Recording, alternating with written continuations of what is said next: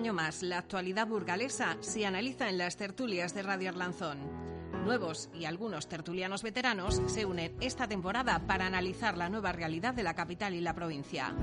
De lunes a viernes de 3 a 4 en punto de la tarde, tertulias de Radio Arlanzón. Puedes participar enviando en tweet arroba Radio Arlanzón o a través de Facebook www.facebook.com barra Radio Arlanzón. Y si quieres nos puedes escuchar online a través de burgosnoticias.com o descargarte nuestros podcasts.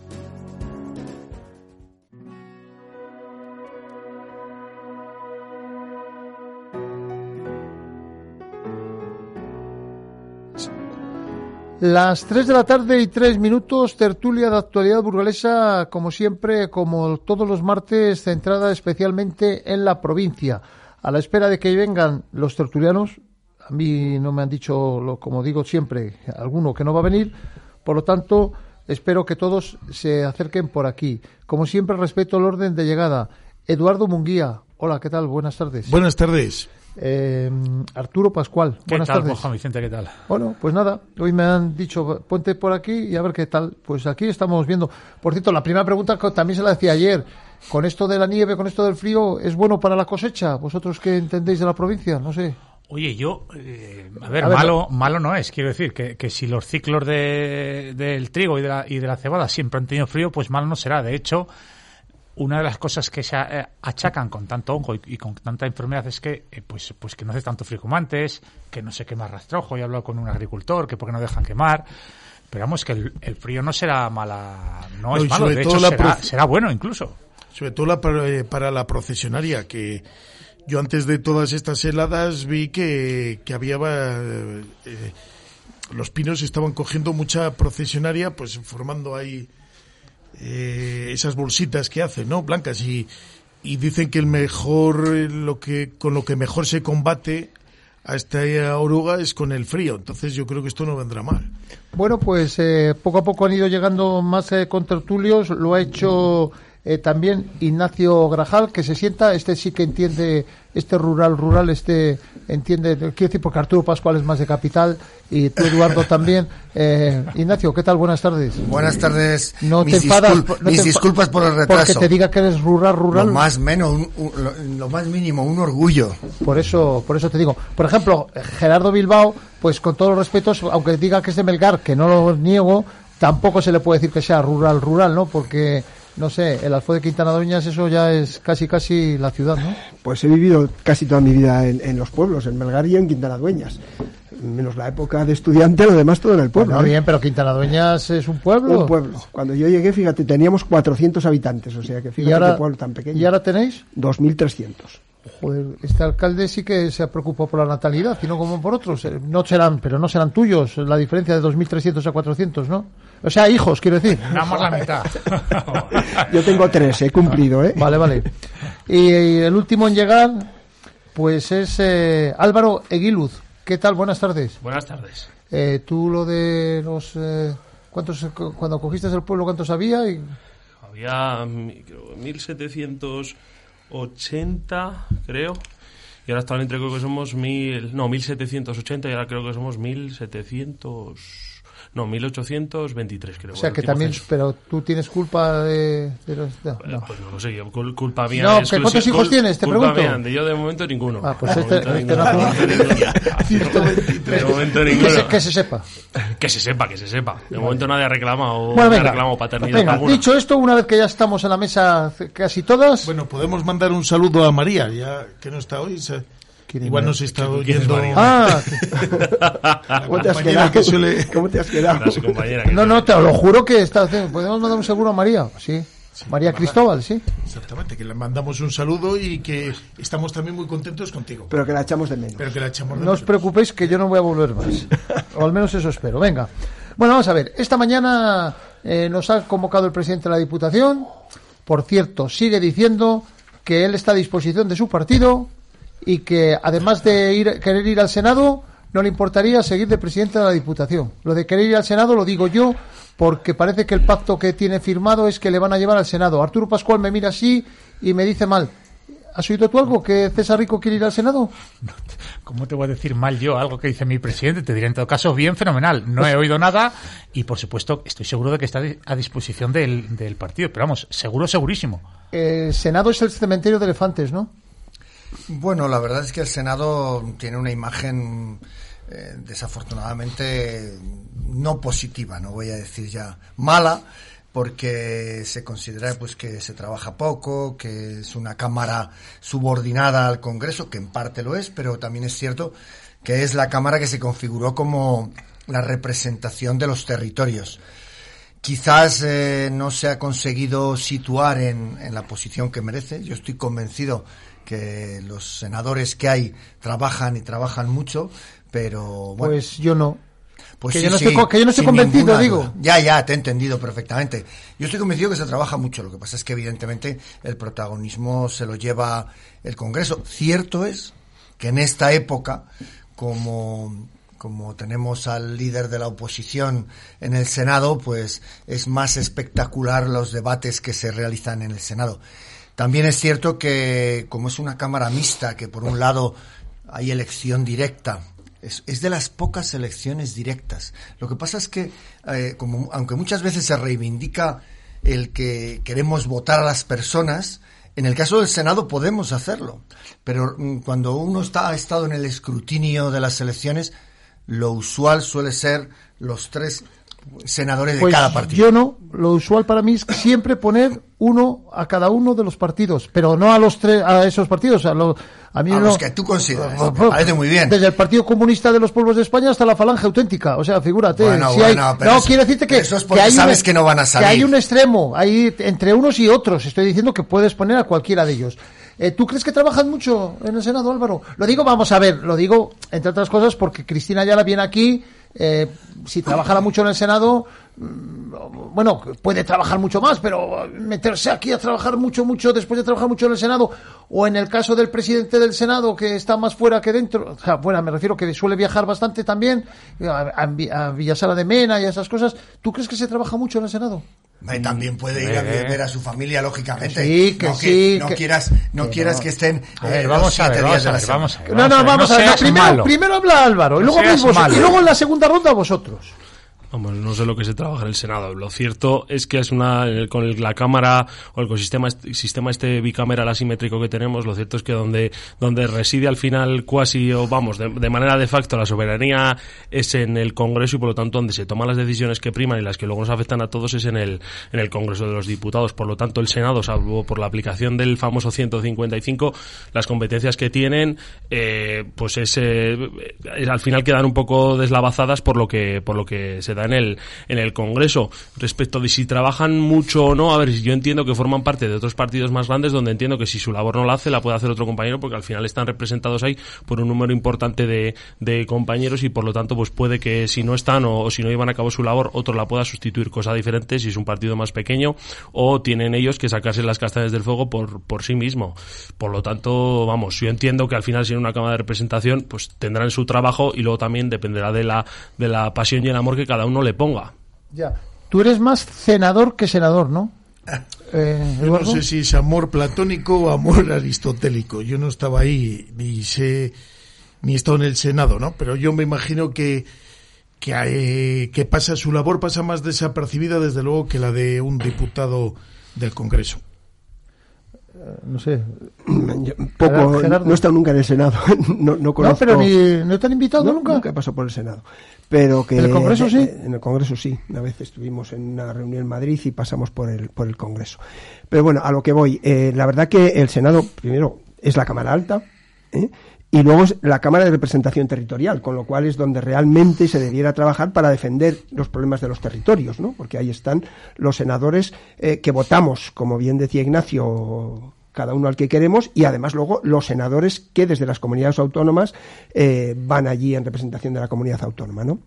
Entonces, eh, yo creo que, que tendría que dársele más importancia al Senado y, y que se debiera trabajar en el Senado por eso, para que fuera la Cámara de Representación y que los estuviéramos representados ahí todos los territorios, que no lo estamos. Bueno, pero por ejemplo, este, me parece, no digo ni bien ni mal, pero por ejemplo el Partido Popular para lleva representando al Senado a, a uno que es de Vitoria, ¿no? Entonces te quiero decir que, no sé, Eduardo... eh, No, no, no, no ha sido Quieres bueno. meter el dedo no, en la has hablado- no, pero bueno, ha hablado de Cristina Ayala. Vamos a ver, Cristina Ayala ya está viviendo en Burgos y, y, lo, y lo que hace es cumplir su, su, Pues su entonces labor. vamos a ver, si está viviendo en su labor que, de- de- que dimita en el Senado, que no cobre 122.000 euros. Bueno, Joder, bueno, bueno, bueno, lo vamos está- a ver, lo vamos estás a ver. poniendo a huevo. Yo no sé lo que cobra. Yo lo No, que te digo es que está, bueno, 122.000 euros al año. está viviendo en Burgos igual que igual que los senadores viven en su provincia. Yo fui senador y vivía en mi provincia y no tenía Pues por qué por eso te he preguntado. Yo no lo sé, yo no sé mm, eh, lo, lo que tiene que hacer o lo que lo que tiene que hacer. Eso es tu apreciación.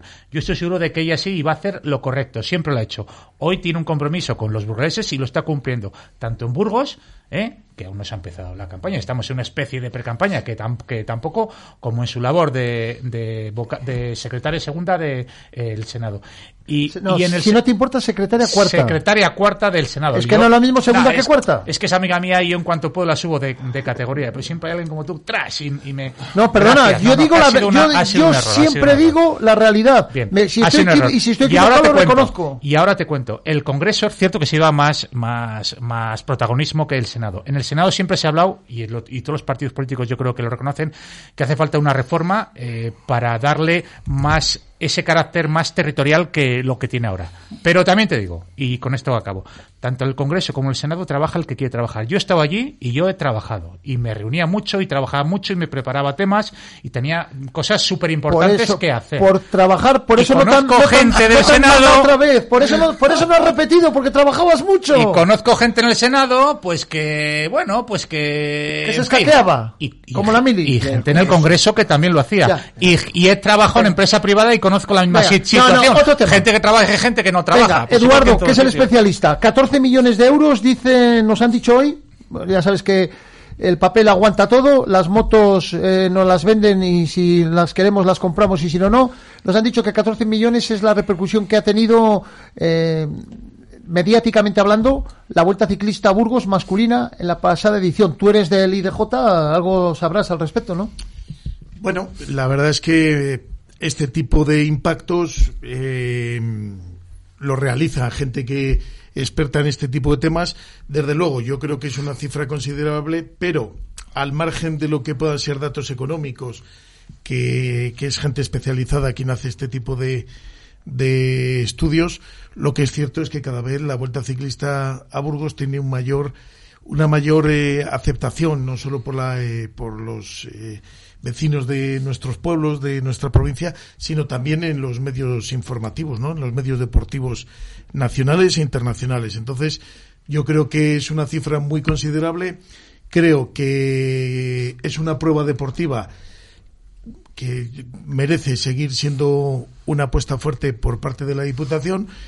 Y bueno, pues a mí me, desde luego me deja satisfecho con estos resultados y desde luego con lo que ha venido siendo las últimas ediciones, ¿no? En el caso concreto, igual no la última, pero sí en aquella famosa de cuando estábamos en plena pandemia, yo creo que ahí no solo fue deportivamente eh, Referente nacional e referente internacional. nacional, sino también eh, lo que es toda la modernización Ya, científica. pero te iba a decir una cosa, y con lo que hizo la Vuelta a Burgos a nivel nacional e internacional de la UCI, ¿cómo estos sinvergüenzas de la UCI no nos consideran una prueba de, de alto nivel? Y, por ejemplo, nos llevan al tour, de- iba a decir, al tour de, de Oman, de Langkawi, y no sé, es que no sé ya ni de, ni de qué países Bueno, pues hablar. habrá que seguir eh, apostando por esta prueba. Me imagino que habrá algún tipo de, de razón o habrá alguna causa, pero bueno, yo creo que trabajando y trabajando con esta profesionalidad algún día se, se conseguirá. ¿no? Yo creo que tenéis que fichar un tal Álvarez. Este es el ministro de Asuntos Exteriores, que lo que no consigue él no lo consigue nadie. O sea, lo digo por todo lo contrario, porque gracias a él han liberado a la señora esta, a la gallega, gracias a él van a liberar al otro. O sea, debe ser un fenómeno. Un- bueno, ni te, ni te cuento. Eh, Gerardo, ¿para cuándo una, un final de etapa o salida de la Vuelta Ciclista a Burgos en el eh, en Quintana Doñas? Vaya. A disposición de la Diputación. No, que ¿Cuándo vas a poner? Digo, pero tienes que poner. Bueno, tenemos otras necesidades más perentorias que, que, poner dinero para que salga una vuelta de allí. La verdad que la repercusión que tiene es muy, muy importante y muy mediática, salimos en, en todo el mundo, ¿no? Pero bueno, yo creo que, que desde el Alfoz no estamos en, o yo por lo menos no estoy. Además pasa siempre, esa, pasa siempre, pasa por, siempre allí. por allí, efectivamente, sí. pasa siempre por allí. Además que si siempre o sea vienen, que, vienen en pelotón. en pelotón. Pero bueno, da igual. Eh, Arturo, ¿por qué tanto tiempo sin que en Briviesca haya, desde que dejó el PP de gobernar Briviesca, la vuelta no, no ha salido de allí ni ha llegado, no? no. Eh, grave, grave error. Tú que eres eh, puesto en estas cosas. No lo sé. Yo creo que, que hace dos, hace dos, hace dos no sé. hubo una salida, ¿verdad? Una salida. De hecho, por cierto, salida que pedimos nosotros en pleno para que el alcalde apretase un poquitín para, para ver si le tocaba a Briviesca. Yo lo transmití en, en Diputación, cinta, ese deseo de los briviescanos no, y salió. La cinta no la cortaste tú, la cortó el socialista, ¿no? La cortó el que procedía a que la cortase. Ya, vale, vale. Pero eh, yo estaba allí cortando cinta. Sí, la, la, verdad es que no sé si el informe este, nosotros de hecho en el Grupo Socialista en el último, creo que en el último o el antepenúltimo pleno pedimos estos datos que no nos los han mandado. Lo primero que han hecho ha sido ha sido publicitarlos, ¿no? Como suele hacer la Diputación. La Diputación primero lo cuenta a los medios y luego ya nos informa. Bueno, el Partido Socialista eh, con Daniel de la Rosa hace lo mismo. Eh, primero se lo cuenta el diario Burgos. Bueno, pero yo estoy hablando y, aquí de, de, Diputación. Y, y no sé, otro. No, no, no, cada ya. uno que hable, ya. cada uno, cada palo que aguante su vela. Eh, yo creo que no está bien, yo creo que no está bien, pero bueno. Eh, Dani, no está bien. no está bien el que en la Diputación nos, nos den el... Porque además lo pedimos. Yo no sé si en el Yo, también se lo pido. Dani, dame noticias. Venga, pues oye, pídeselo, eh, a ver si hay suerte. Eh, y la verdad es que eh, existen siempre dudas, porque hay que, hay que decir lo que es. Eh, siempre pensamos, el dinero que se destina a la Vuelta a Burgos está bien utilizado, sería mejor, como se ha dicho, destinarlo a otras cosas. Bueno, yo creo que en estos momentos, y hemos votado las últimas ediciones a favor, hemos votado a favor, mm, anteriormente incluso. Desde que llevé yo a, a, David Jurado a la Vuelta Ciclista una vez en el, primero llevé a Chema Jiménez y luego a David Jurado. No. Desde entonces, perdona, desde entonces cambiaron de opinión porque se dieron cuenta lo que era la Vuelta Ciclista, o sea que si el IDJ, no, será, el IDJ se tiene que dar cuenta que gracias, gracias a, ti. gracias a mí, como Álvarez, pero si no, Álvarez se apunta pero, esto, ¿por qué no me lo voy a apuntar yo, hombre? de la provincia, pero eh, yo, Oye, yo sí he que llegado... es verdad lo de, lo de jurado y que, lo, lo, hablabas mucho en esta mesa, ¿ves? que os voy a llevar, pues siempre votaban sí, en, contra, en sí, contra. Y luego ah, ya y, votan y a luego favor. Nos, luego nos abstuvimos y luego ¿Ves? cuando el COVID, luego cuando el COVID y algunas otras posteriores hemos considerado que, que era un era un acto, un evento deportivo importante para la provincia.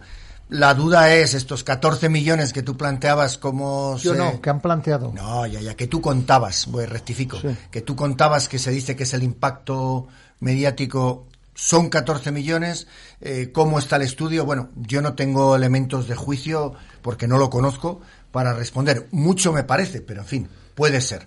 Evidentemente Bueno, hoy... carreto- Carretones de Bilbao. Carretones de Bilbao, No, le digo por lo de mucho, reside en Villadiego. Lo de mucho te parece, digo, ya sabes, ¿no?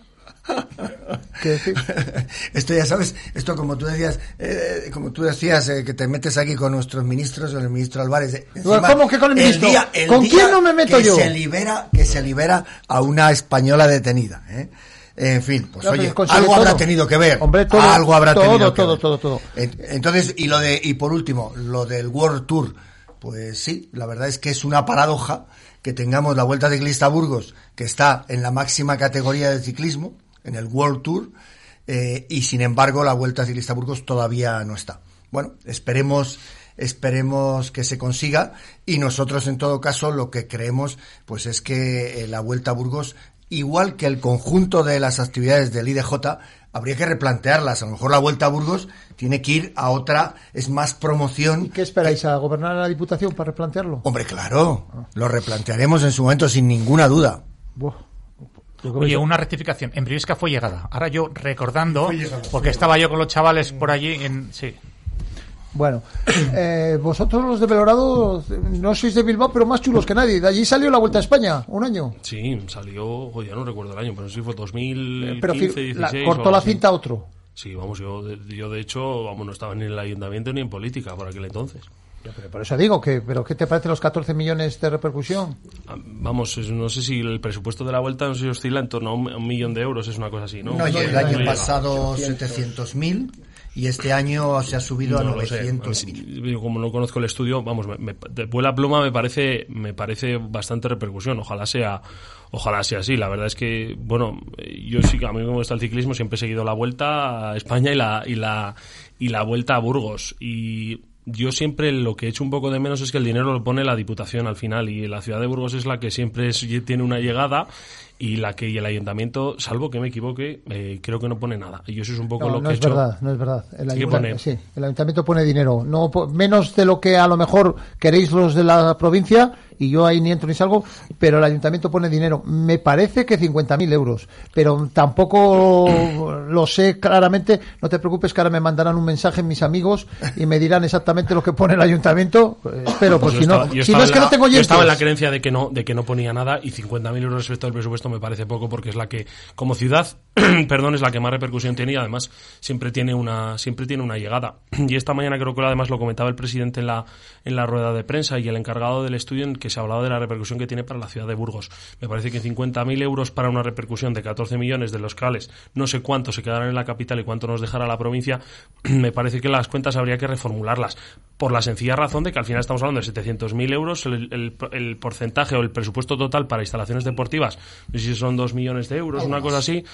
Pues me parece que vamos hablando de esos de esos de la cuantía, lo que cuesta la vuelta, y lo que cuesta el esos presu- o ese presupuesto para instalaciones deportivas, me parece que si el ayuntamiento aportase más, seguramente este presupuesto se podría se podría subir más. Vamos, Otro, otro tema. Eh, lo digo porque, te- aprovechando que tengo aquí a un socialista, eh, ¿no te vi ayer con Alfonso Guerra?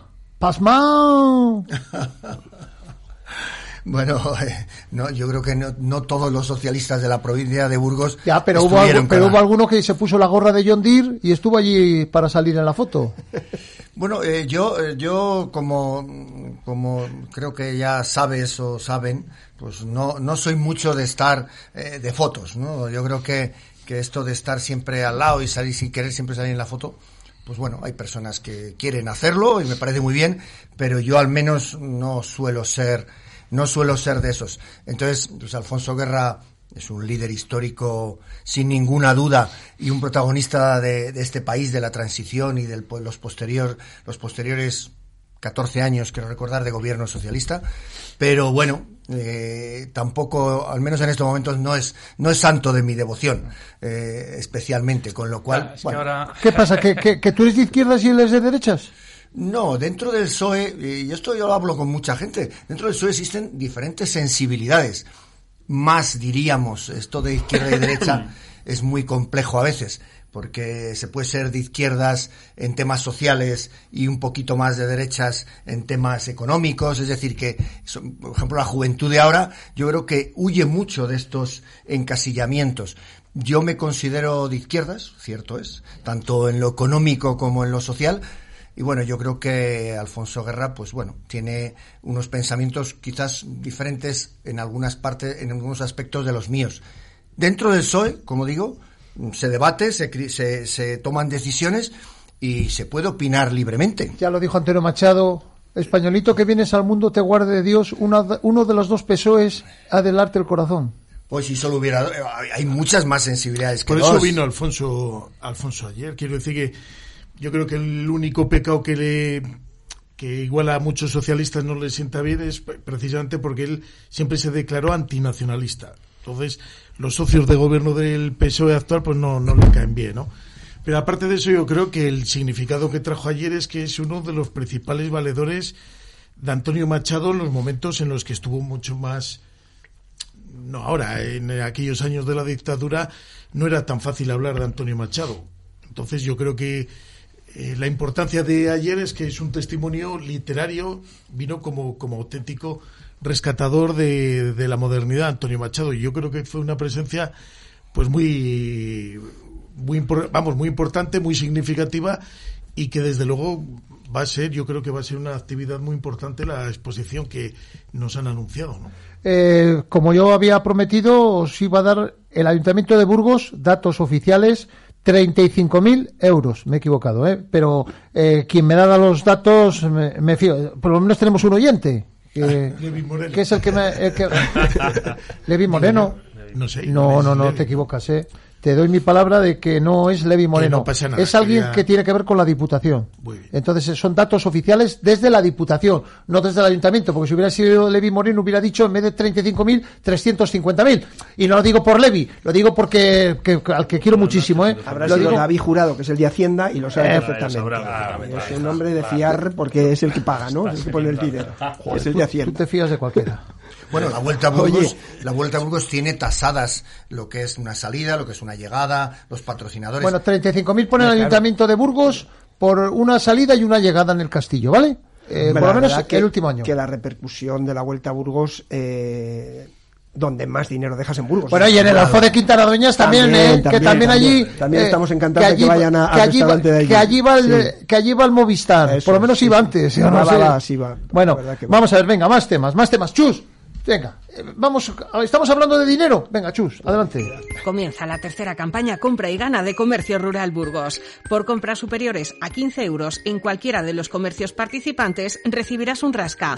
Busca los comercios adheridos de tu zona Compra y Gana. Hay miles de premios, no te quedes sin tu rasca. Campaña organizada por Comercio Rural Burgos, Diputación de Burgos y nos impulsa Junta de Castilla y León.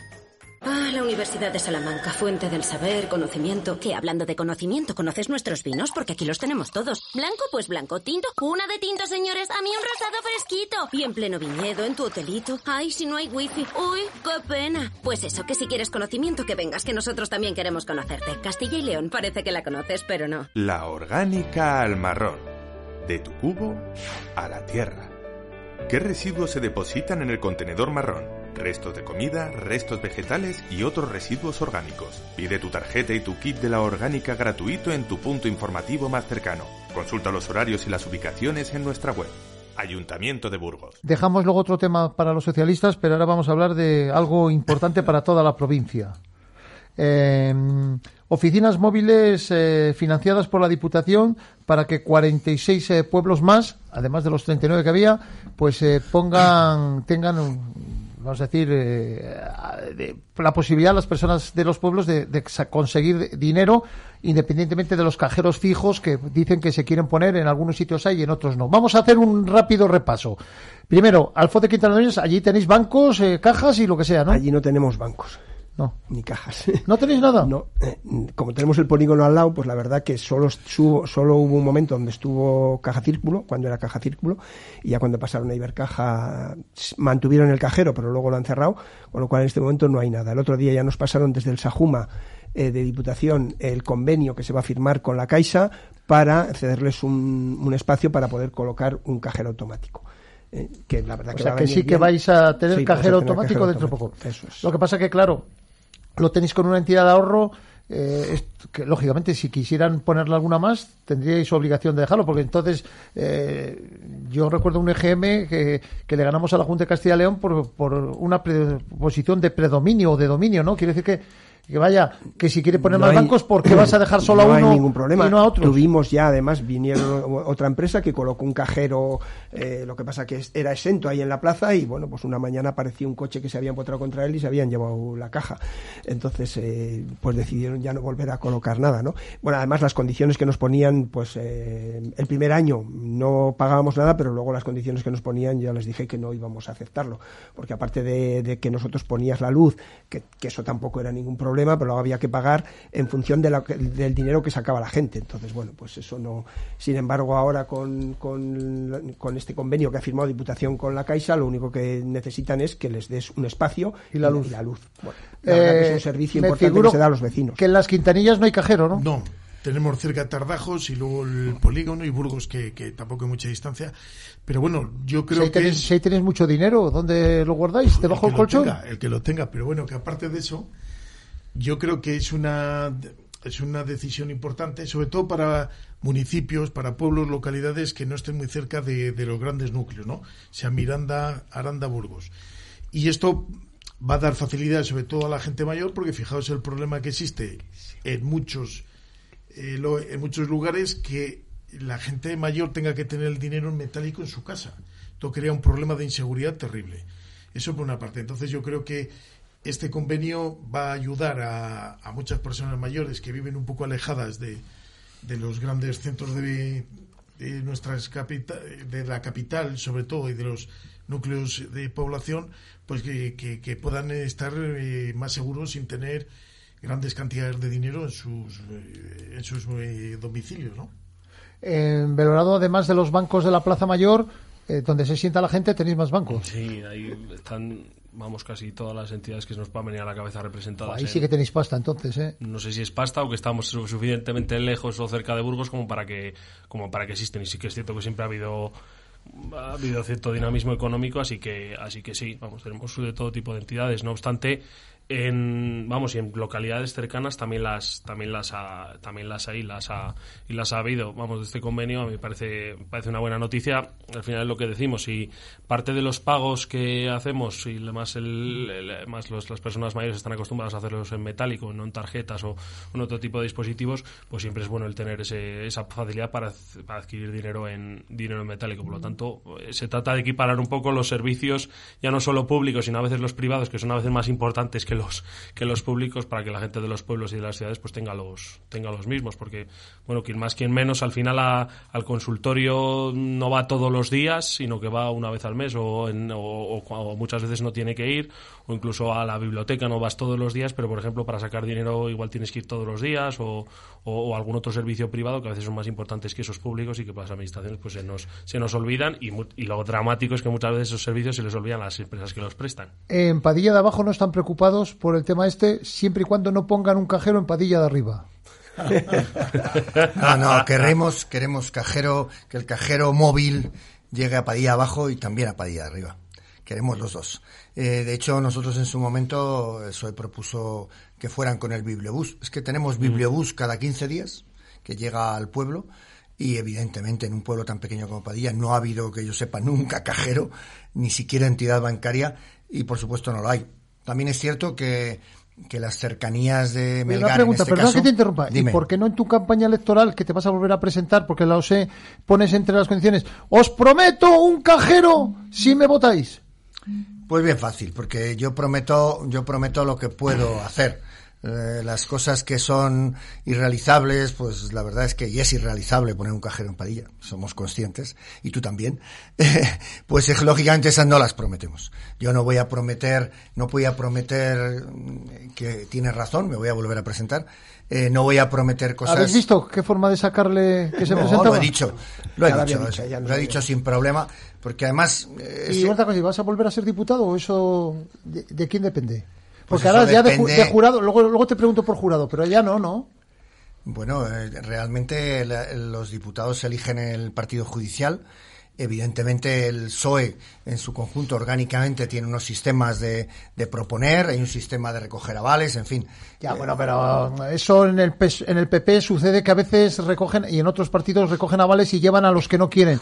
Pero en el PSOE, que yo sepa, nunca, nunca ha sucedido. Te quiero decir, tú te, te ves con fuerzas, tú crees que, eh, Esther, te está escuchando ahora, Eh, tú crees que, mm, mira, eh, creo que en cuatro años no he hecho lo que podía hacer por la provincia, me gustaría que me, si salgo elegido alcalde, no estás pidiendo el voto ni nada, eh, vo- volveré a ser eh, diputado provincial. Eh, tú- ¿le- ¿Eso se lo dices a Esther así o cómo? Bueno, yo evidentemente habla- hablaré con Esther en su momento y he hecho lo que creía, he hecho mm, yo creo que lo que lo que he considerado y podido hacer en la Diputación y bueno, la verdad es que no lo sé, no lo sé siquiera, me va a presentar de alcalde, eso lo tengo claro, pero el tema de diputado, bueno, pues requiere un, un compromiso. ¿Cuántos han presentado superior. otras veces ¿A qué? en tu pueblo? En mi pueblo. ¿Eres candidatura única, digo? Eh, no, no, no. Yo siempre he tenido al menos una candidatura eh, del PP. eh, siempre he tenido una candidatura del PP eh, en contra. Cierto es que no del pueblo, eh, lo que llamamos un paraca. eh, un paraca, pero- y, y- y en, en la primera legislatura no. En la primera legislatura hubo dos candidaturas del pueblo y bueno, gané yo, pero hubo dos candidaturas. Eh, a, a ver, ¿cómo, ¿cómo te explicaría? A ver, Mm, a ver. Vamos a ver. En Frías te tienen... eh, a ver, si- Reservado sitio. No, reservado sitio no, el cajero sí. Ah, en Frías. En Frías. Ay, eh, perdona, pues que tú eres de Briviesca. Perdona, perdóname, que me he equivocado. Perdóname. Es que no sé por qué pensé que eras de Frías. Oye, hay que reconocer, María es más guapa que tú, pero tú eres, eh, tienes ese picante que... ¿eh? Hombre, solo falta que, Que María, solo falta que María fuera más fea que yo. No, es, es más guapa. Pero la verdad es que tienes ese, ese, ese picante bueno. No, en frías no. No, No- yo- no yo sabes, creo que no no, hay contro- no con- no controlas te todavía. preocupes que lo sabré. ¿eh? Lo voy a, ¿Y lo vas, a lo vas a prometer? Eh, puedo prometer y prometo. Mira, eso, es- eso decía Alfonso Guerra, no, puedo prometer y prometo. Eso, esos serán votables en sus... Era- no, no, Ay, no, no, no, no. ay, qué fallo. Guerra decía, puedo prometer y prometo que ahora no sé dónde me meto. Pero esa era otra historia. Bien, bien, bien, bien. bien. No, a ver, has, lo has de- venido incisivo. Sí, sí, es que- bueno, pero... Pero Juanvi es así, no habéis Pero tenemos, votando. la, ya, ya, pero ya, tenemos ya. la sonrisa todos en la Bueno, boca bueno, hoy. bueno. Es que el intermedio Porque- esto es el postpartido. Como, como esté Juanvi, eh, el tema es político, tenlo Sí, claro. sí, sí, que no Ah, pasa nada. ¿Cómo que político? Con ¿Pero María ¿Cómo que no político? pasa nada. ¿Cómo que político? Si habla de dinero. Bueno, está. claro, que la política, y, el dinero, que la política y el dinero van juntos, por, por lo que se llevan los políticos. Por cierto, vamos, vamos a Fíjate recordar que Frías es la ciudad más pequeña de España, ¿eh? de lo cual la, la tenemos en Bueno, Burgos. resumiendo, que va, ¿hay, Sí, caje- cuéntame. ¿hay cajero en Briviesca o no? En Briviesca hay muchos, sí. En Briviesca hay llenos. muchos. ¿Llenos de Llenos. pasta? Sí. Bueno, vamos a ver. eh, tengo muchos temas, pero, pero claro, siempre me decís. Bueno, venga, Bibilobús, que decíais, que un tema que no es político. Eh, quieren adquirir dos Bibilobús. Eh, los que gobiernan aquí sois vosotros dos. Eh, a ver, Pues bueno, pues, eh, pues mira, me- ha sacado a, a colación Ignacio el, el tema que cada 15 días va el bibliobús a su pueblo, pues supongo que tantos kilómetros pues habrá que recambiar o, cambiar los bibliobús o ampliar el servicio, cosa buena y cosa que la provincia agradece y, y, y es, y ya es algo pues, pues que está muy bien, necesario y fenomenal. Eduardo, que es uno de los que más leen, de los que están aquí. Hombre, a mí me parece importante, ¿no? Y cuanto más se acerque, no solo ya los libros, sino también pues los vídeos y, y los medios audiovisuales se acerque a la provincia, a los chavales y se les contagie un poco la vida cultural, pues a mí me parece fenomenal, me parece muy bien. ¿Vosotros también vais al polígono a leer o no? No, nosotros tenemos biblioteca en el ayuntamiento y el bibliobús también se acerca al colegio. Lo que pasa que es curioso, antes eh, de todos los alumnos de- del colegio de Quintana Dueñas, que como sabéis vienen todos los del Alfoz, de, de los cinco pueblos, pues podían coger del bibliobús eh, libros todos los niños. Y ahora ya no, ahora los de Quintana Dueñas, como se entiende que tenemos la biblioteca ahí en el pueblo y no, pues solamente van al bibliobús los, los de los pueblos. Entonces, antes sí que había mucha cola, pero ahora ya pues van solamente los de los pueblos a coger libros y que también pueden ir lógicamente Oye, a nuestra biblioteca y, y- Pues te iba a decir una cosa, pues puedes prometer, porque tú también te vas a volver a presentar a las elecciones, voy a volver a ¿ves? Pues puedes prometer que os prometo que voy a conseguir que el bibliobús de libros también a vuestros hijos de, de Quintana Dueñas. Sí, no. no, no hace falta prometer eso. No tenemos con, con, la biblioteca, que está abierta desde las 9 de la mañana hasta las 2 y desde las 3 hasta las 7, de la- desde las 4 hasta las 7 de la tarde, con lo cual la gente eh, va a la, biblioteca. Y además el otro día que hemos estado algunos alcaldes en, reunidos en la Junta de Castilla y León para el tema de, los nuevos ordenadores que nos van a, a dar a los pueblos, pues eh, nosotros ya ayer nos llegó la resolución de que ya nos habían incluido y nos darán ocho ordenadores que pondremos también allí en el telecentro de la biblioteca a disposición de, de los vecinos. ¿Y cuántos vamos a dar a Belorado? ¿El que ¿Ordenadores? Sí. Nosotros lo estamos intentando tramitar a través de Cruz Roja Belorado. Pero bueno, vamos, y si Cruz Roja estima que no, que no puede cumplir con las exigencias, pues lo solicitará el, el ayuntamiento. Vamos, estuvimos el otro día reunidos. Básicamente son ordenadores pues para, para formación en, en habilidades digitales o, o, en cursos de ese tipo. Me parece una buena idea. Sí que es cierto que durante la reunión se criticó el hecho de que los intervalos de población que se habían establecido para el reparto de ordenadores pues daban a un municipio de ah, no recuerdo mal igual, igual Gerardo el resto lo, tenéis más lo, lo tenéis más fresco creo que de, de 0 a 500 o se daban o de, de 0 a 500 o de 0 a 1000 creo que se daban 5 ordenadores, de 1000 a, a 2000 creo que se daban 8 Ocho. ordenadores y de 1000 a 5000 o 3000 se daban 11 ordenadores. Comentaban un poco que para claro, para un pueblo de 50 habitantes dar 5 ordenadores y para otro de 800 dar esos mismos 5, pues quizás no tenga no tenga todo el sentido. Eso fue un poco una de las críticas, pero bueno, sí que es cierto que la Junta de Castilla en ese sentido está está bastante está bastante comprometida, Mm, pero pero bueno, y respecto del bibliobús, pues vamos, todo lo que es acer- acercar la la cultura a, los pueblos o por lo menos que la disfrutemos en las mismas condiciones que, en la ciudad o en los pueblos más grandes, me parece, me parece perfecto. Sí que es cierto, y esto sirva como crítica para la Diputación, que dentro de las, dentro de las eh, asignaciones que nos da la Diputación a las diferentes bibliotecas para adquirir libros y, y demás, son un poco, está un poco como constreñida, porque solo podemos comprar libros, no podemos ni mejorar un poco las dotaciones de las bibliotecas ni nada.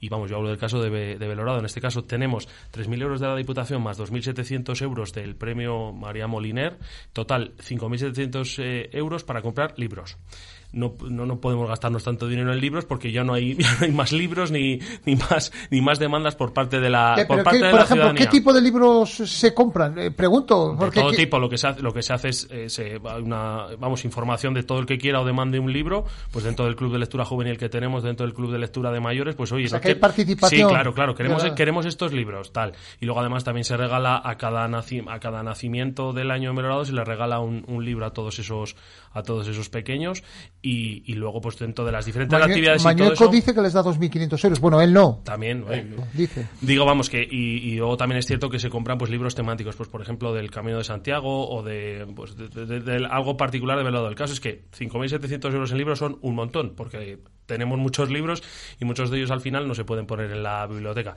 Por lo tanto, de cara a otros años, pues que haya cierta libertad no solo para comprar libros, sino porque igual en vez de tener que comprar libros nos interesa comprar que sea una pantalla, un proyector nuevo o algún medio de esos que también se puede utilizar en la biblioteca y que sirva pues para las clases de la Universidad de la Experiencia, etcétera, pues cosas de ese tipo, que no sea tan, tan, tan rígido y que nos den libertad a los diferentes alcaldes para ver lo que necesitamos en la biblioteca. Si necesitamos libros, pues y siendo una biblioteca compraremos libros, pero igual ya no necesitamos más. Es un poco como crítica constructiva. Sí, en una época donde más se leía eran los teleclub eh, y donde más se, se bebía, claro. Eh, eh, ahora, en los pueblos así pequeños, ¿dónde leen? ¿Van a, le dice al alcalde, tráeme este libro? Bueno, va a Bibliobús, pero, y luego, pero en el bar yo creo que también allí, además, se suele leer, ¿no? Sí, en el bar sobre todo el periódico. O sea, de hecho, en el pueblo, aunque las, no tenemos obligación de tener biblioteca, tenemos una biblioteca, no atendida. Es una biblioteca donde el que va coge el libro que quiere, lo apunta y se va. Y básicamente mm, se ha conseguido con donativos de la gente, de libros que se iban a tirar o, incluso gente que nos ha, nos ha dado los libros. Y, y en el bar el periódico o los periódicos sin ninguna duda. allí va el bibliobús, como he comentado antes, al pueblo y la verdad es que eh, pues cada 15 días tenemos un entre 5 y 10 personas que, retiran libros y la verdad es que yo creo que es un servicio muy, muy apreciado.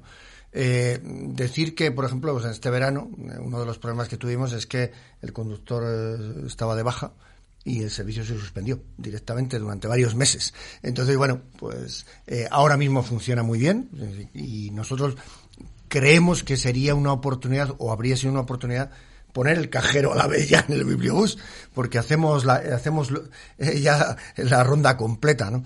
Eh, pero bueno, eh, yo creo que pese a la imagen que hay de que en los pueblos pues, no se lee, no es cierto. Es decir, yo creo que leemos al menos como la media como la media y en algunos casos mucho. Pero siempre en el pueblo está el típico autodidacta o el lector que esté haya estudiado habitualmente el que más leía en el pueblo era el pastor antes. Te decía cuando se iba escuchaba la radio ¿eh? ya casi no, ya casi no hay pastores en los pueblos pero bueno tenemos sobre todo gente mayor y la gente mayor pues sí la verdad es que es muy fiel con el tema del biblioteca y luego en las bibliotecas lo que a nosotros nos ocurre no sé si os pasará igual eh, la mayoría de la gente ahora después del covid que, que la gente se ha dedicado a, a, limpiar la casa no y a quitar cosas y a remodelar pues te ofrecen muchísimos libros. Claro, nosotros en la biblioteca no podemos meter ningún libro, es una biblioteca que, que, todo viene a través de la Junta de Castilla y León y todos los años la Junta de Castilla y León nos da libros también y nos va renovando eh, todo lo que tenemos. Eh, pues claro. ¿Y qué hacéis? Por ejemplo, llega uno que es, los hijos de un difunto, ¿no? O de una difunta. Y dice, mira, tenemos en casa esto y os lo da. ¿Y qué hacéis vosotros? No, no, claro, no, no, le decimos que no lo podemos recoger. Allí tenemos la suerte de que, como ha hecho Ignacio, pues tenemos a, un auxiliar administrativo que es alcaldesa del Valle Santibáñez, María Amor, que la mujer dice, pues no os preocupéis que yo allí no tengo biblioteca, pero estamos haciendo una biblioteca con aportación de, los vecinos y de todo el mundo que nos dé. Y la verdad que, que te da muchísima, a mí me ha pasado, te da muchísima pena el espasa, eh, no sé, enciclopedias de toda la vida, que, pero claro, llega un momento que no se utilizan, porque ahora ya con, con las nuevas tecnologías, pues lo tienes todo al... Entonces, pues llega un momento que no te cabe en casa y que qué haces con esos. Tirarles es casi un pecado mortal. Entonces, al final, que alguien te los, te los recoja, pues por lo menos te, te, queda esa tranquilidad de que no se han ido a la basura. Y, así lo estamos Vamos a ver, introduzco otro tema. Mm, a ver, la Junta de Castilla y León ha dicho que después del verano, o para junio, para julio, es decir, después de las elecciones seguro, que establece para todos, me refiero a los funcionarios de la Junta, las 35 horas eh, ¿Esto va a significar algo positivo para los funcionarios de la Junta? Eh, ¿Un efecto negativo eh, con el resto de funcionarios del ayuntamiento, de la diputación? Diga, oye, ¿por qué estos chulitos de Castilla y León 35 y nosotros 37 o 39 o no sé, las que sean. Esto no es... 37 y media. ¿O 37 y media? 37 y media, sí, que de lo, de lo que se quejaban es que esa media hora de más que se había puesto con el COVID no se había quitado y decían que, que era de las pocas comunidades que no se había quitado. Bueno, pues ahora pasamos a 35, pues estarán en, No, pero, pero, 35 la Junta. En la Diputación y en el Ayuntamiento, ¿qué, qué vais a hacer? Bueno, eh, son administraciones distintas. Ya, ya, ya, pero te, quiero decir, que... pero que se van a mosquear los eh, funcionarios que tanto trabajan en, la en el ayuntamiento y en la diputación. Y van a decir, encima de que trabajamos más que los de la Junta, hacemos dos horas y media más. A ver, lo que interesa además de trabajar es sacar los expedientes y sacar los temas. Y yo creo que ahí, si en la Junta eh, lo hacen perfectamente en 35 horas, si lo del trabajar un funcionario, casi el tiempo es lo de menos. Igual que un político, ¿no? Eh, igual que un político. Hay que hacer lo que hay que hacer. Si tú lo haces en, en 35 horas, pues chico, pues, pues, pues fenomenal no sé, es, que esas, es, que esas cosas son una, una, visión, yo creo que pero es que pero está la visión contraria también. No, de hecho tiene que haber una normativa. Hay una, eh, eso es. A los trabajadores se les paga a todos prácticamente, salvo que se contrate por, por, por objetivos o se contrate por una tarea concreta, se les paga por tiempo. Evidentemente, las 35 horas que ha anunciado Mañueco, yo personalmente creo que. No, las ha anunciado Ibáñez. Eh, bueno, perdón, tiene razón, que se ha anunciado por la Junta Ibáñez, pues eh, aparte de que tiene un poco de tufillo electoral, pero en fin, bueno, eso ya, al margen de eso, pues evidentemente al final al final yo creo que se va a volver a generalizar eh, pues al resto de funcionarios, porque es un argumento muy poderoso. Oye, la Junta tiene 35, eh, pues es más fácil negociar para los sindicatos volver a las 35 horas, incluso, como tú has dicho, que es cierto que los ayuntamientos, los ayuntamientos también tenemos en este momento 37 y media, y bueno, eh, bueno, perdón, al menos los que lo tengan, los que lo tengan. los, los funcionarios de la habilitación nacional sí, tienen 37, los secretarios tienen 37 y media, pero bueno. Eh... En Belgrado trabajan más. No, 35 horas. La aprobación del convenio y en el Alfoz también. son 35, horas, semanales. O sea que vosotros sois los. Eh, no, se copió el modelo de la Junta de Castilla y León y en el. Ahí luego no se cambió. No y, en la, no, y en la negociación del convenio se determinó que durante el convenio se aprobó en el año 22, que durante el año 22 se trabajas en 37,5 horas y en el año 23 ya se rebajase a, 35 horas, un poco en visos de que la, la Junta y el resto de administraciones iban a hacer algo. A mí el hecho de que se trabaje 37 horas y media o 35, lógicamente el trabajo hay que sacarlo, hay que sacarlo adelante. El problema y la deriva que tiene todo esto de las 35 horas o el reducir el número de horas efectivas es que muchas veces no va acompañado de mejoras en la productividad, porque al final, si en 35 horas somos capaces de hacer lo mismo que en 37 horas y media, mucho mejor, porque seguramente haya más tiempo libre, mayor más tiempo libre, mayor consumo externo, o sea, eh, redunda en la, en la, en la vida económica. El problema muchas veces es que rebajamos esas, a esas 35 horas y no va acompañado o mejoras en los procesos productivos o mejoras en los equipamientos, etcétera, es, es un sinsentido el, llevar, el llevar a cabo y el hacerlo. En las administraciones públicas muchas de ellas están digitalizadas, las que no estén digitalizadas tienen que hacerlo para cometer esas 35 horas.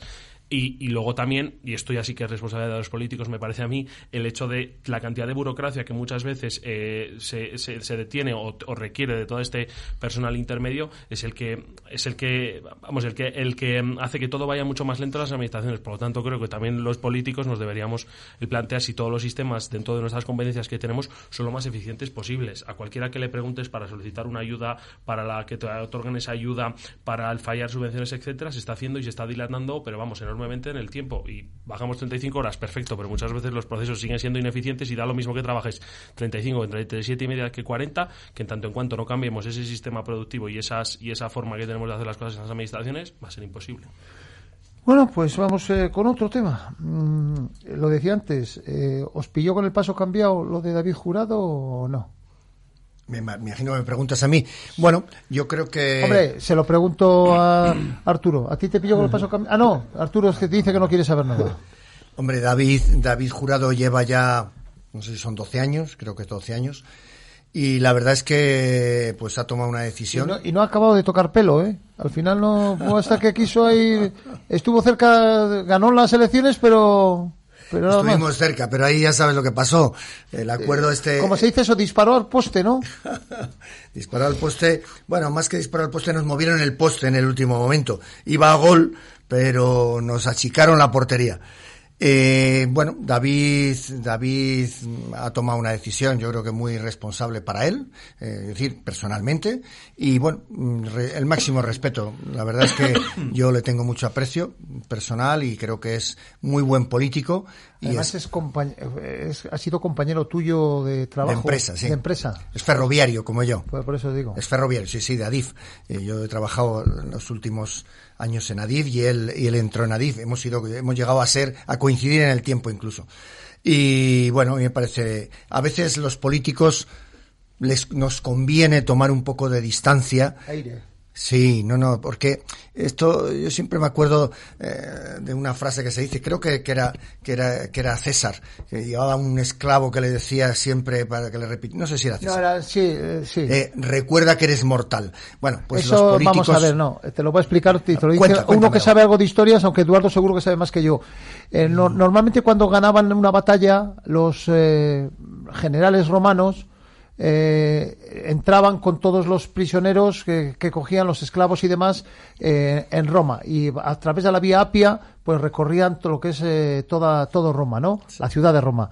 Y al lado siempre llevaban a ese esclavo que les decía recuerda que eres mortal, pero no había- no era Julio César, era en general. en general. Bueno, pues yo creo que los políticos, los políticos en muchas ocasiones se dice a veces, ¿no? Que bajen a la calle, que, bueno, pues yo creo que en este caso, independientemente de que David es una persona muy, muy cercana, que se puede hablar muy eh, eh, de cualquier cosa con él y, y yo creo que buen político, como he dicho, pues bueno. ¿Y ya tenéis el eso. Eh, no me compete a mí en estos momentos ni hacer especulaciones ni decir quién va a ser. Desde luego, Eh, evidentemente habrá habrá un habrá un, un candidato a, O candidata. o candidata o candidata. Más, Eh, más bien candidata, ¿no? Bueno, eh, eso es lo que dice eso es lo que dicen algunos medios, aunque eh, que yo sepa, que lo sepa, yo no yo no lo sé. No Eh, lo pero sé. tú no vas a ser, quiero decir. Eh, yo no lo sé. O sea, pero vamos a ver, te Ni- ni pregunto. creo que lo si, sea. si te lo ofrecieran, tú estarías en dirías, sí, quiero ser el nuevo presidente, el próximo presidente de la Diputación. Hasta, hasta quítame la exclusiva, di. Si no me importaría, pues ya está. Si no pasa nada. Eh, yo como, como Bueno, a Carolina Blasco por decir que, que sí, fíjate lo que la pasó. Por si acaso, por si acaso, mira, mejor- por si acaso cállate, cállate, cállate. me callo. No, yo creo, yo creo que, que, que habrá un candidato o candidata, como tú dices. Eh, hablaremos dentro del partido, propondremos y creo que escogeremos una persona adecuada, sin ninguna duda. Eh, Arturo, ¿te pilló con el paso cambiado? No. Eh, vamos a ver, yo conozco a David eh, desde en, en mi paso por las eh, Cortes de- de procuradores, lo- León, coincidiste juntos, con el de sí. procurador, ¿no? Yo en la parte política no voy a meter, es una de- decisión suya y, y ya está. Yo lo que sí que puedo decir es que en la parte personal es una persona es una persona maja, como diríamos en, En Briviesca. eh, en Briviesca y yo la verdad es que me parece una persona sana. Eh, y en política hay que ser sano por eso- fun- fundamentalmente. El problema es, oye, yo si en su decisión política hace A o B o C, pues oye, eh, Ya. sabrá y... Gerardo. Pues hombre, yo a David le conozco, le conozco de, de compartir mesa con él aquí en estas tertulias. La verdad que antes cuando teníamos el bar al lado abierto íbamos siempre a tomarnos luego el café y... ¿Era majo? Y a mí me caía muy bien. no, la digo por- por lo que a mí me parece que Y sano, y sano, persona importante. Que te decía las cosas como Bueno, las sí, pensaba. y iba tal. poco al médico. Y- sano, sí. y luego yo a nivel eh, a nivel personal cuando he tenido alguna cosa con el ayuntamiento a nivel de empresa y, y- y he, he acudido a él pues me ha echado una mano siempre con lo cual le tengo que estar agradecido y, y me parece que es una persona que que es accesible y que se puede trabajar con él. Yo, yo, yo lo he sentido, ¿eh? personalmente he sentido que no esté porque me parece que es una persona que aporta al- a, la vida política. Así como hay otros que pasan sin, sin dejar nada, pues yo Y creo no- que y no miras a na- y no miras a nadie. Este hombre no, no miro a nadie, ¿no? Este hombre deja pozo, o sea que yo creo que, que, que la labor que ha hecho en, en Burgos a mí me parece que, que hay que agradecérselo. A ver. Sí, a mí también me ha sorprendido, la verdad, porque yo le tengo en estima y, y creo que es un buen político. Es una persona que, sinceramente, a mí me da confianza para, para tener eh, cargos de responsabilidad.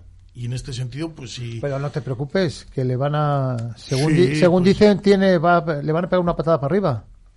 Bueno, es posible. Yo no sé la razón, pero bueno, desde luego respeta mi respeto para, para la decisión que ha tomado, eso por supuesto, ¿no? Me imagino que habrá sido pues alguna razón de orden superior en el sentido de, de- de sea bien su labor profesional o familiar. Él- él- yo he hablado Eso con él y a mí me ha dicho que, que era eh, tema familiar y que luego pues que quería estaba preparando unas oposiciones dentro de mejorar dentro de su empresa. El que más sabe de Adiz es el, es el que está aquí pero eh, vaya que estaba en un nivel y quería su- subir de nivel y ha dicho quiero preparar estas oposiciones y después ya veremos lo que pasa hombre yo le yo te voy a decir una cosa. Yo le veo sustituyendo a pero claro me suelo equivocar siempre ¿eh? le veo sustituyendo a este a Valle Inclán. Ah, no, que no se llama Valle Inclán. ¿Cómo se llama este de...? Ya sabes cómo se llama, ya sabes, Agustín Zamarrón A te este, refieres. Zamarrón, Zamarrón. Bueno, hay que, hay que recordar que realmente David, eh, y esto, esto habla, siempre se habla de los políticos y se habla, tú has comentado a veces el dinero, los políticos, el trabajo. Bueno, pues la política es muy estresante y en un, en un puesto como el que él tenía, más todavía. Con lo cual. Un eh, puesto no, tenía dos. Dos, pues peor me lo pones. Como tú sabes, también estaba en ay- ayuntamiento y diputación. Él va a seguir siendo, que yo sepa, eh, secretario de organización del PSOE de Burgos. O sea, que es el que va a decidir que tú vayas o no de candidato. Bueno, eh, lo decidiremos, eh, pero evidentemente hay personas que tienen más, digamos, más opinión que otros. Ya está claro. Hombre, yo pues si me dejáis, sí me gustaría que estuviese cerca de, de Burgos o provincia porque le considero una persona válida y creo que podría aportar más a nuestra provincia pues si está por aquí cerca. Que si Más no, que lo que aportan otros socialistas, ¿quieres decir? Pues he dicho lo que he dicho. Vale, vale. Yo, te estoy preguntando, trabajar. simplemente, yo solo, solo pregunto. esté David de la provincia y de la capital es mejor Joder, para pues, la provincia. pe- y yo que quiero que, alguien hable mal de David y nadie habla mal de David. A ver, Vamos, yo lo que coincidía aquí en, en la tertulia, me parecía un tío, vamos, me parecía un tío muy majo, cercano y además, vamos, que me parecía un tío muy competente, por lo tanto creo que es una, una- un activo perdido por parte del, del Ayuntamiento de Burgos o, o, vamos, por parte del PSOE si no, si no va a tener cargos de, de representatividad. ah, pero ha metido el Ayuntamiento de Burgos y ha puesto a una persona importante como No, es el señor Romo, que solo señor- dejó 8.444 señor personas en operación en lista de espera. Yo al señor Ro- Yo creo que le van a votar esos 8.444, pero con B, como dicen en Sudamérica. Te van a votar, pero con B. Yo al señor Romo no le conozco, creo que, creo que da- Eso a lo mejor es más de la Junta que de él, ¿no? Es que Creo las que- listas de espera, las listas de espera muchas veces No, pero se a hablan a nivel, si tú, si tú dices no, en Burgos solo hay lista de espera en Burgos. Que no, que no, que no. No, si yo estoy pero diciendo que él cuando se que él cuando se fue dejó 8.400, creo que eran 8.000, lo tengo que mirar, creo que eran 8.444. Yo no he dicho que sea el culpable, he dicho que le van a votar los 8.444 que dejó en lista de espera. No digo nada le- A lo más. mejor le votan los que quieren que, la- que Castilla y León tenga otros, otro, otra, otra política sanitaria. Sobre todo, La a lo mejor le votan espera los abultadas, 11.000 quizás. los 11.000 que salieron en la manifestación. 11.000 según los organizadores, no, esos decían 20.000, 11.000 dijeron algunos, yo dije 10.000 Vale. y, y, 10.000. y 540 según la policía local. Eh, Nada, lo que comentaba, que, vamos, que yo la- lo, lo que he tratado con David, tanto a nivel de la tertulia como a nivel ya más eh, profesional o político, vamos, la verdad es que es un tío muy cercano y me daba la sensación de, de, de ser un tío preparado. No sé si el sustituto, tanto en, el, en la candidatura del, del PSOE a la, de a la Diputación O la a sustituta. o al Ayuntamiento, o sustituta, perdón, eh, será igual de competente o no. Pero vamos, yo a lo que conocía a David me parecía un... Bueno, pues eh, después de todo esto, Flores a David. Ah, no, que se llama. Flores. Eduardo Munguía, Gerardo Bilbao, Ignacio Grajal, Arturo Pascual, Álvaro Aguiluz. Muchísimas gracias a los cinco. Espero no veros en mucho tiempo. porque yo no voy a venir, espero no venir, y nada, hasta la próxima. Nos, que- nos hemos divertido, ¿no? Sí, te digo. Bueno, pues eso, Gracias. pues eso es importante. Oye, ¿para qué vamos a estar? Si vienes a la radio y tal, tal, no te diviertes, pues por lo menos... Ah, efectivamente. Con María Pa- nos pa- divertimos también. pagar, Ya- no, pagar no nos pagarán, pero lo bien que nos lo pasamos, Eso ya está. Muy bien. Bueno, pues gracias a todos y a, iba a decir a todas, a todos, sí, a Chus también. Gracias, Chus, hasta luego. Bueno, pues buenas tardes. Hasta luego, buenas tardes. 98.6. Quédate aquí con nosotros. Radio Orlanzón. En los próximos minutos, aquí, en Radio Arlanzón.